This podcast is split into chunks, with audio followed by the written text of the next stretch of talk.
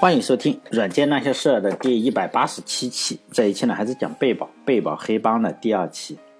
这一期呢，就是讲伟大的事业，你一定要有一个伟大的愿景嘛。就算不伟大的事业，还是需要有一个比较伟大的口号。比如说，现在一些骗子公司嘛，你也得喊出来，就是说我做这个事情呢，不为钱，一定是为了让世界变得更好。所以呢，如果大家以后做公司的话，比如说你创业啊，或者是建个国什么的，做什么实际上。不太重要，就是为谁服务也不太重要。最重要的事情啊，第一件最重要的事情就是一定要有一个非常非常响亮的口号。就是伟大的革命导师列宁曾经说过嘛：“没有革命的理论，就没有革命的行动。”我举几个例子啊，可以供大家以后创业的时候使用。就是比如说用英文的话，因为现在大家都喜欢用英文嘛，我看很多公司的愿景都是叫什么 “Make the world a better place”，就是让世界变得更美好。比如说太平天国的话，呃，口号就是“天下一家，同享太平，无处不均匀，无人不保暖”。这是口号能不能实现啊？就再说了是吧？实际上，可能没有一个个能实现。但是口号和愿景一定要响亮嘛，否则的话，呃，肯定是成不了大事的。比如说你这个口号不响亮，肯定是不行。哎，贝宝公司也是如此。因此啊，我讲的这个故事，如果大家呃关注这种贝宝公司的八卦的话，它传播的应该非常非常的广泛，所以呢，这种事情就有可能就是公关稿，就是呃，以我现在这个年龄的经历啊，我就发现了，如果一个故事啊，就反复被人传播，比如说我接下来讲的这个故事啊，而且涉及的这个人呐，或者被保公司还默许他传播，或者是呃还故意鼓励他去传播，也不出来反驳，当然也不承认，也不反驳这个样子，甚至就是说，哎，你最好传播的越广越好，这个事情很可能就是。是公关稿，就是百分之九十是假的编出来的。这当然是我一贯的态度，并不是想伤害大家的感情。因为现在有很多人是贝宝公司哪一个的粉丝，是吧？或者是苹果公司的粉丝。实际上，我跟贝宝或者是苹果，还有太平天国啊，包括也有太平天国的粉丝也很多，就并没有什么直接的利益关系嘛。我犯不上去黑他们，只是我觉得他们讲的太高大上了，就是非常非常高大上，呃，就让我有些。疑虑啊！当，我听到一个事情非常高大上的时候，我就觉得这有可能是假的。比如说太平天国说的“天下一家，同享太平，无处不均匀，无处不保暖”，这句口号实际上，当然也也不仅仅是这这句口号，就是让洪秀全实际上拥有了大量的粉丝嘛。但实际上，太平天国造成了死亡的人数非常非常多，可能在零点八亿到一点六亿都有，我都看过资料，就零点八亿到一点六亿都有人支持。当然，我不是历史学家哈。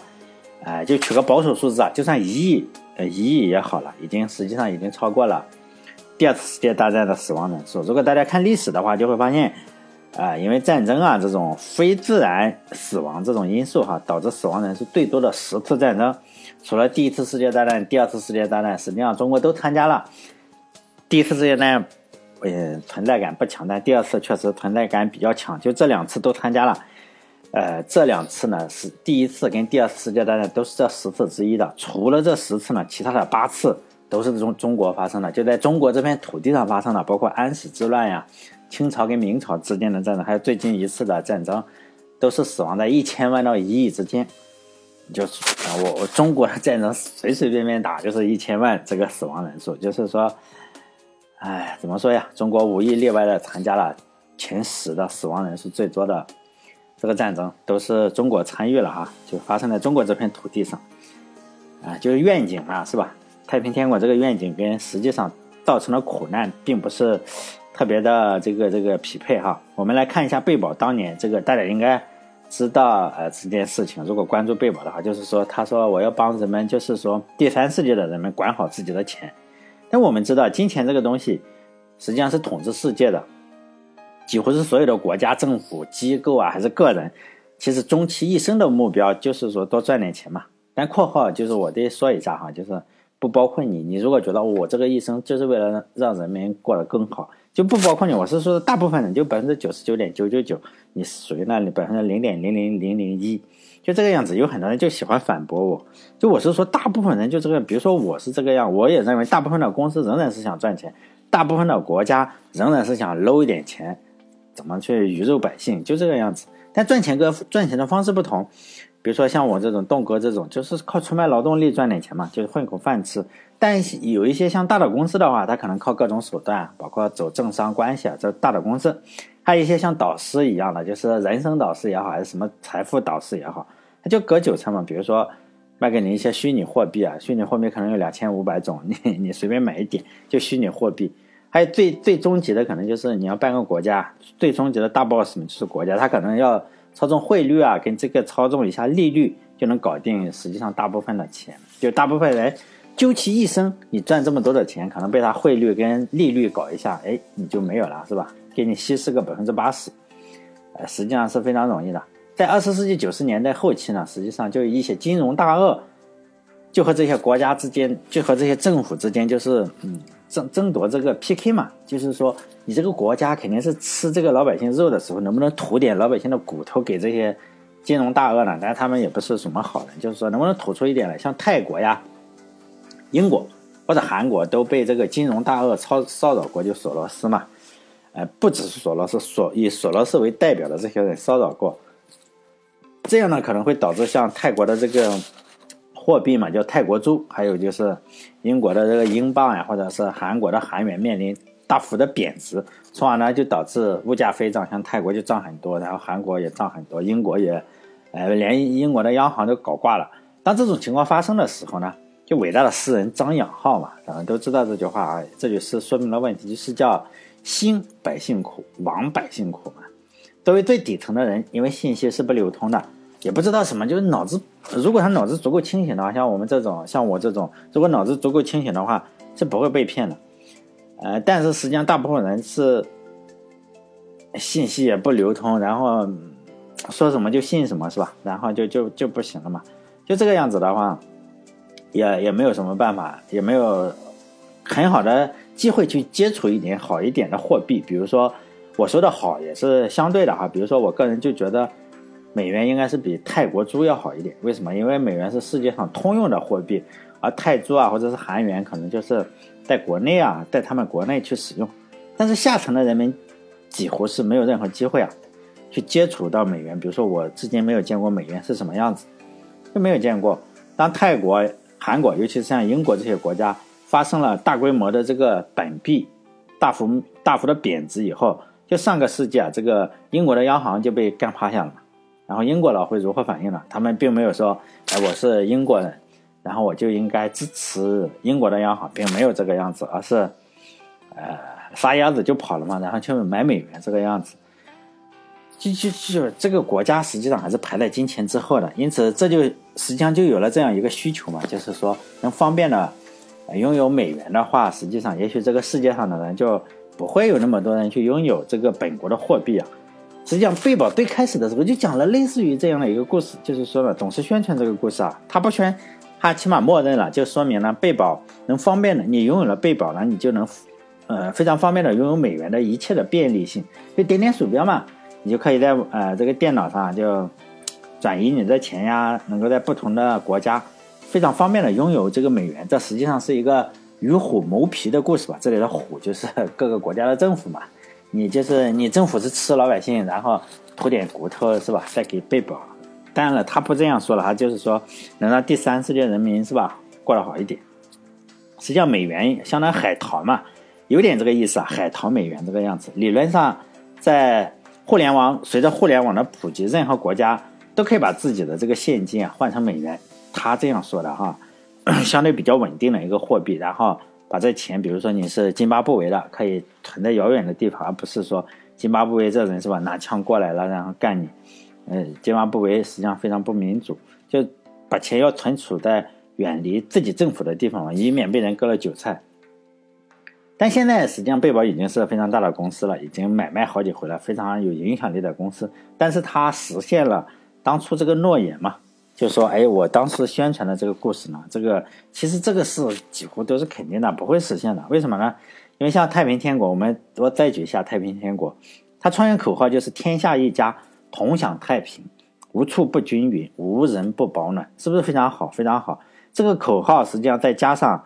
清朝皇帝就神助攻嘛，因为清朝皇帝，呃，非常的腐败，实际上就把太平天国也就做大做强了。实际上是两方面，首先你对手要烂，其次呢你这个又容易骗，就这个样子，被忽忽悠晕了嘛，把百姓。当时就咸丰是皇帝，实际上我们都知道咸丰好像现在越来越洗白了，说他多么好。实际上，咸丰当皇帝的时候，天天就在热河，并不是李治歌里那个热河哈，热河路他是这个有个地方叫热河，他天天在热河做什么？就吃喝嫖赌嘛。然后咸丰就非常喜欢吸大烟，当他禁烟的同时，他也吸大烟嘛，因为是吧？这个外国人那时候有一个比较流行的观点是。中国种的大烟是没什么大问题的，然后钱钟书里的也这样讽刺过这个呃，就种种植鸦片这个事情，就说呢，外国的大烟是不行，为什么？因为外国的土地不够平和，然后你这个鸦片呢吸了之后对身体就比较有害，但是呢，中国的土地就比较好，长出来的这个大烟你吸了对身体是没有没有什么问题的，这个是真的，这并不是钱钟书。呃，瞎扯的，实际上真的是当时这是一个非常流行的观点，因此自己种了大烟啊，因为咱们中国的土地非常神奇，你这个然后中医这个样子，因此很多有钱人都吸大烟的。就咸丰这个皇帝，他吸这个鸦片，就野史上呢就说他一直吸到就是面部表情无法控制，面瘫嘛，脑子也不太好使，可能咱咱没见过，我认为应该是他，而且特别喜欢看戏。这一部戏啊，他每天要看个四五遍，就可能记不住啊，或者他觉得非常有意思，因为一边吸烟一边，呃，看这个 看这个戏一边吸烟，我觉得是非常有可能的。因为他的对手是谁？洪秀全的话，我们可以看是这样：洪秀全一旦是，虽然他的口号非常的好，就老婆最后还是娶了一千多个，所以老婆非常多。他当了皇帝以后，他娶了一一千多个，并不是一百多个，一千多个，就天天没事你就干老婆嘛，然后。有事的话就老婆干，其他的我不敢肯定啊哈，这都是野史，就是唯一能肯定的就是，无论是太平天国还是大清，实际上都没有把老百姓放在心上，所以呢导致死了一亿人，就这样屠杀嘛，死了一亿人，这边杀后就是没有人会保护老百姓，你自己不保护自己，那个大清来了他也砍你，然后呢这个太平天国来了还是砍你，结果最后搞搞搞搞成了这场战争成了。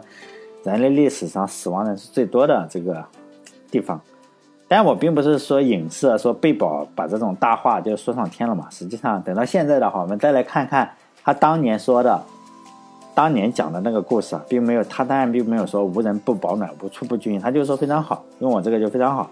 实际上呢，大家如果用过贝宝的话，手续费是非常高的。你如果第一次用的话，大概是。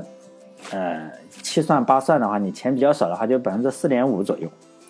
如果你有特别多的钱，你有你可以申请一些那种优惠啊，你钱数要足够多，但是仍然是百分之四左右，百分之三点几。就是说，一百美金的话，经过贝宝一转手呢，就成了九十五块，没有利息，而且成了九十五块。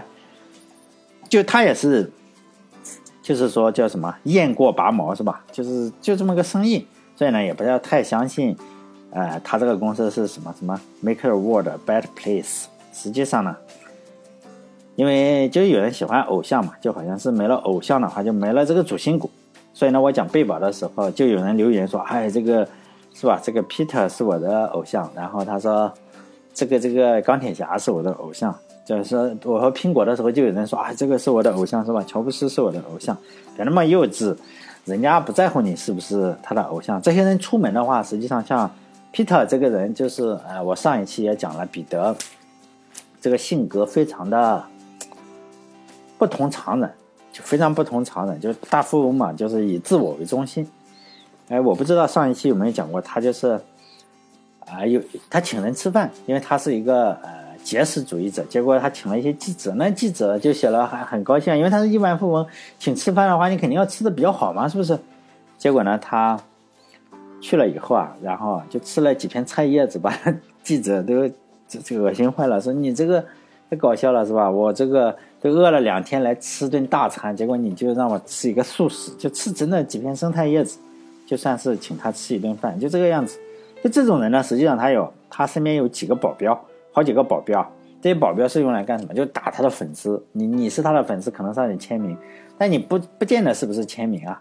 你有可能上去捅他一刀怎么样？所以呢，他这个也发生过这种事情。就这几个名人，然后出去粉丝非常狂热，非常的想合影啊或者什么，结果被拉过来一顿打。我们可以想象到，呃，把这个彼得啊这种或者是乔布斯换成是呃范冰冰啊，或者是什么是吧？或者是那几个 TFBOYS，他们一出去是不是狂热的粉丝追着他，非常的吓人。他们肯定是相对来说害怕粉丝，呃，所以呢，这这这件这几个人发生过，就是保镖打粉丝，而是打外国的啊，就是粉丝经常找他们麻烦。所以呢，嗯，贝宝这个呃远大的愿愿景呢，很多时候就是宣传，我认为是宣传哈。他实际上并没有实现他这个愿景。后来在后期的话就不提这个了，因为他已经做大了嘛，吸引眼球。所以呢，除了这个呃远大的愿景，就是说这个宣传嘛，叫 slogan 是吧？slogan 就是你想想一个，我为什么要做这家公司的话，就是说你想不出来了嘛？你说我要让世界变得更美好，啊。除了这个远大的愿景，我再来讲一下其他的。呃，从各个书上找到的一些八卦的信息啊，就是上一期呢，我们讲了一个贝宝公司的 CTO 是苏联的难民嘛，就这个人是吧？后来他跟这个贝宝的 CTO 马克思，呃，叫贝宝的这个，后来他就成了 CTO 嘛，叫 Max。这个人呢，就是一家都是政治难民。然后他的采访实际上在网上比较多了，他讲过他如何跟这个彼得相识。因为他说嘛，政治难民相对于美国公民来说是有一些限制，比如说不能够竞选总统啊。他所以他这一辈子没有办法去竞选总统了。这个 Max 好像除了这个，他也没说出有什么特别不好的，嗯，其他的又没有什么限制了。其他的和美国公民没什么两样，呃，至少上学呀、办公室是一点问题都没有的。这个 Max 呢，是从伊利诺伊大学毕业，呃，以后就去开了公司。就是上一期我讲的是伊利诺斯大学，实在不好意思，因为我没去过美国。哎呀，伊利诺伊大学是吧？看到伊利，我就想起了这个蒙牛。伊利诺伊大学，因为我讲了伊利诺斯大学，结果有一个人加了我的微信，讽刺了我一下，是吧？但无所谓，确实读错了，因为我我也不知道有一个大学叫伊利诺伊大学，这次记住了。然后他就开公司了嘛，然后失败了很多家以后，毕业从这个学校里毕业以后，开了很多家公司，然后又失败了很多。他确实生活比较的。艰辛嘛，相对来说比较艰辛。犹太人后来还创办了一家叫 Net Meridian 这个公司。Net Meridian 公司呢，Meridian 大家应该知道哈，是一个游戏公司，只是名字重了。Net Meridian，呃，这家公司是什么？做广告的。具体的业务啊，就是说我要在网上自动的投放广告，现在已经都可以。但是要知道，是在一九九几年的时候做的，因此这家公司呃业务还比较好，而且理念也比较先进。后来就被美微软收购了，收购以后，他就从微软这个 Max 就从微软拿了一些钱，然后呢，哎有钱了，实际上已经财务自由了，是吧？就到硅谷去寻找下一次机会，又下一次要做什么？然后在硅谷的派对上嘛，因为这些人都讲派对，而且这个派对如果大家可能就觉得哎应该是什么样的，实际上这种派对就没有脱衣舞啊什么的，就这种派对啊，他们硅谷的派对并不是只喝咖啡。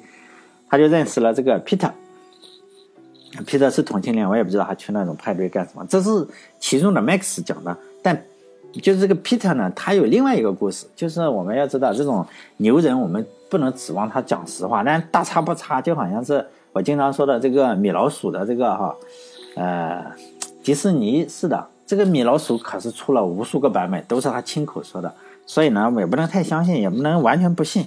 反正你随便挑一个你认为相信的版本就是了。反正这是 Max 说的他的版本，两个人相谈甚欢，成了好朋友。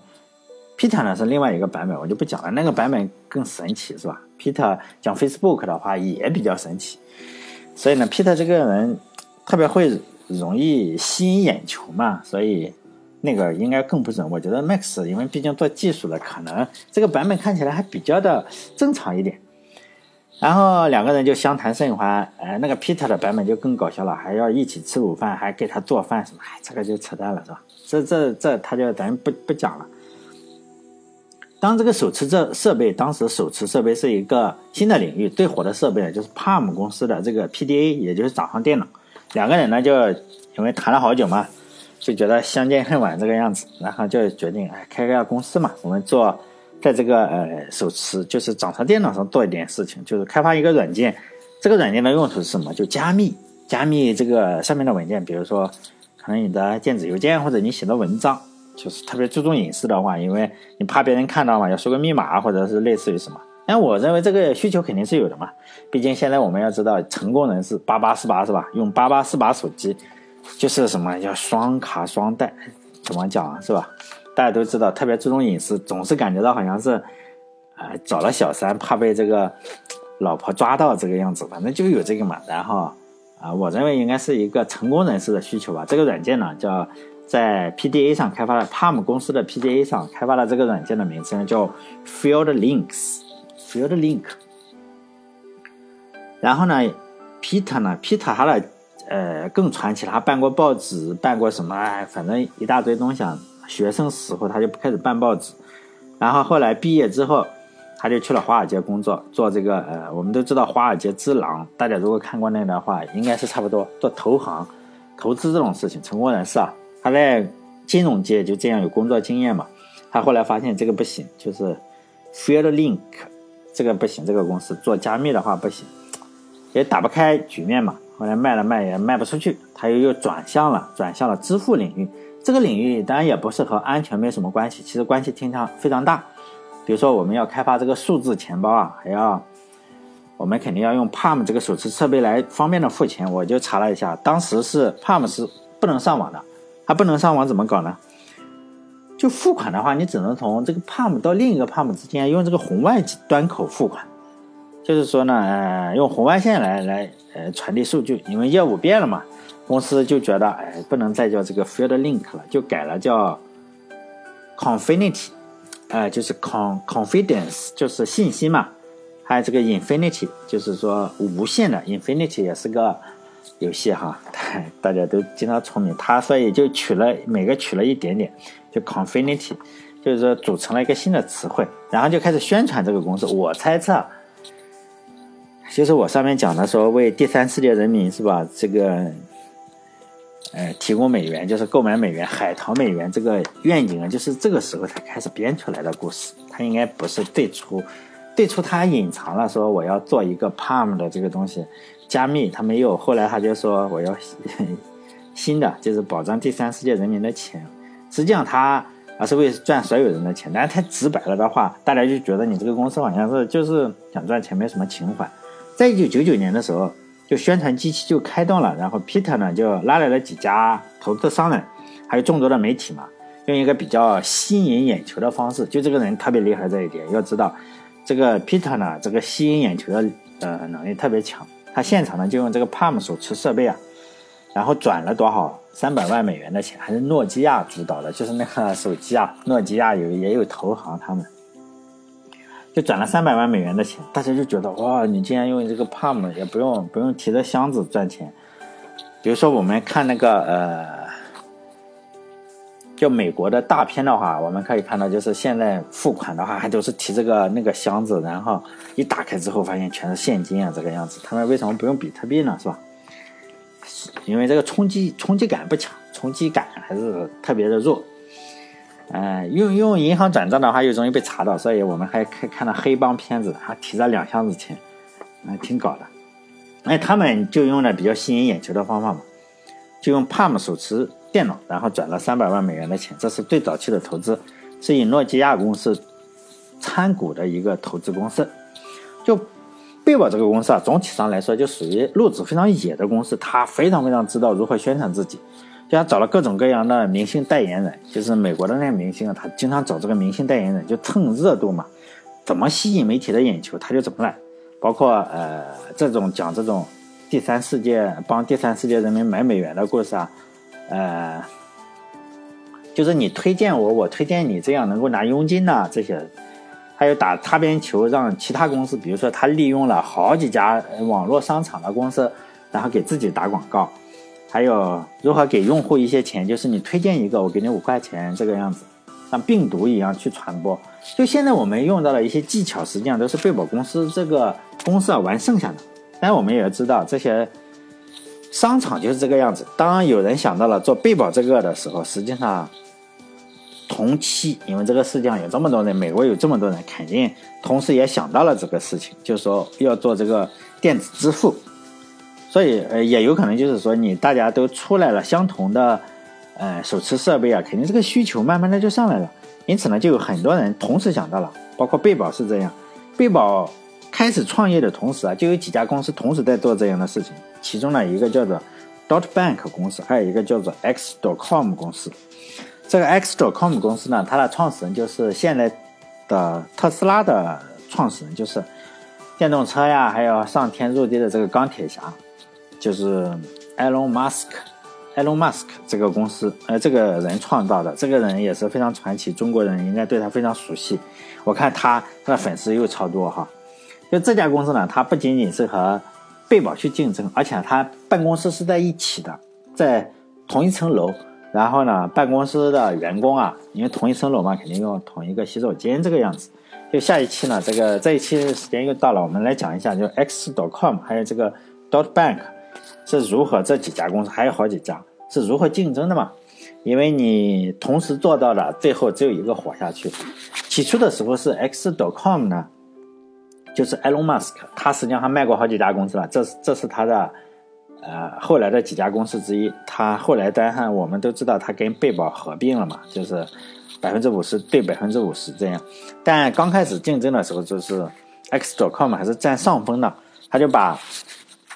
因为他们共用一个洗手间，并且中间隔了一个卖面包的，可能是卖面包的一个店。然后呢，他们员工还都要去相同的地方买面包，去洗手间呢也要用相同的洗手间。后来，他刚开始是贝宝是竞争不过这个 X.com 的，然后贝宝不得不换了办公室，他就走了嘛，不能太挨着，因为他们做相同的事情也不能挨着。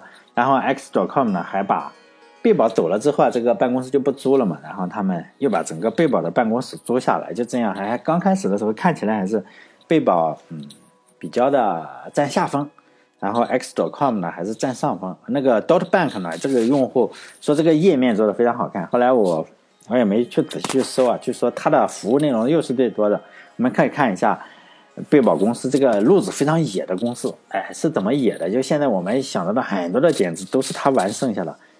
所以呢，贝宝就之所以称黑帮，因为这里的人都是玩各种各样技巧的人嘛。所以现在的什么登长黑客，应该真的去研究一下贝宝当年是干过什么恶心的事，或者不能说恶心的事，什么怎么偷偷的去上人家其他的网站上去发广告啊，这种事情他们都做过哈。就贝宝刚开始的时候。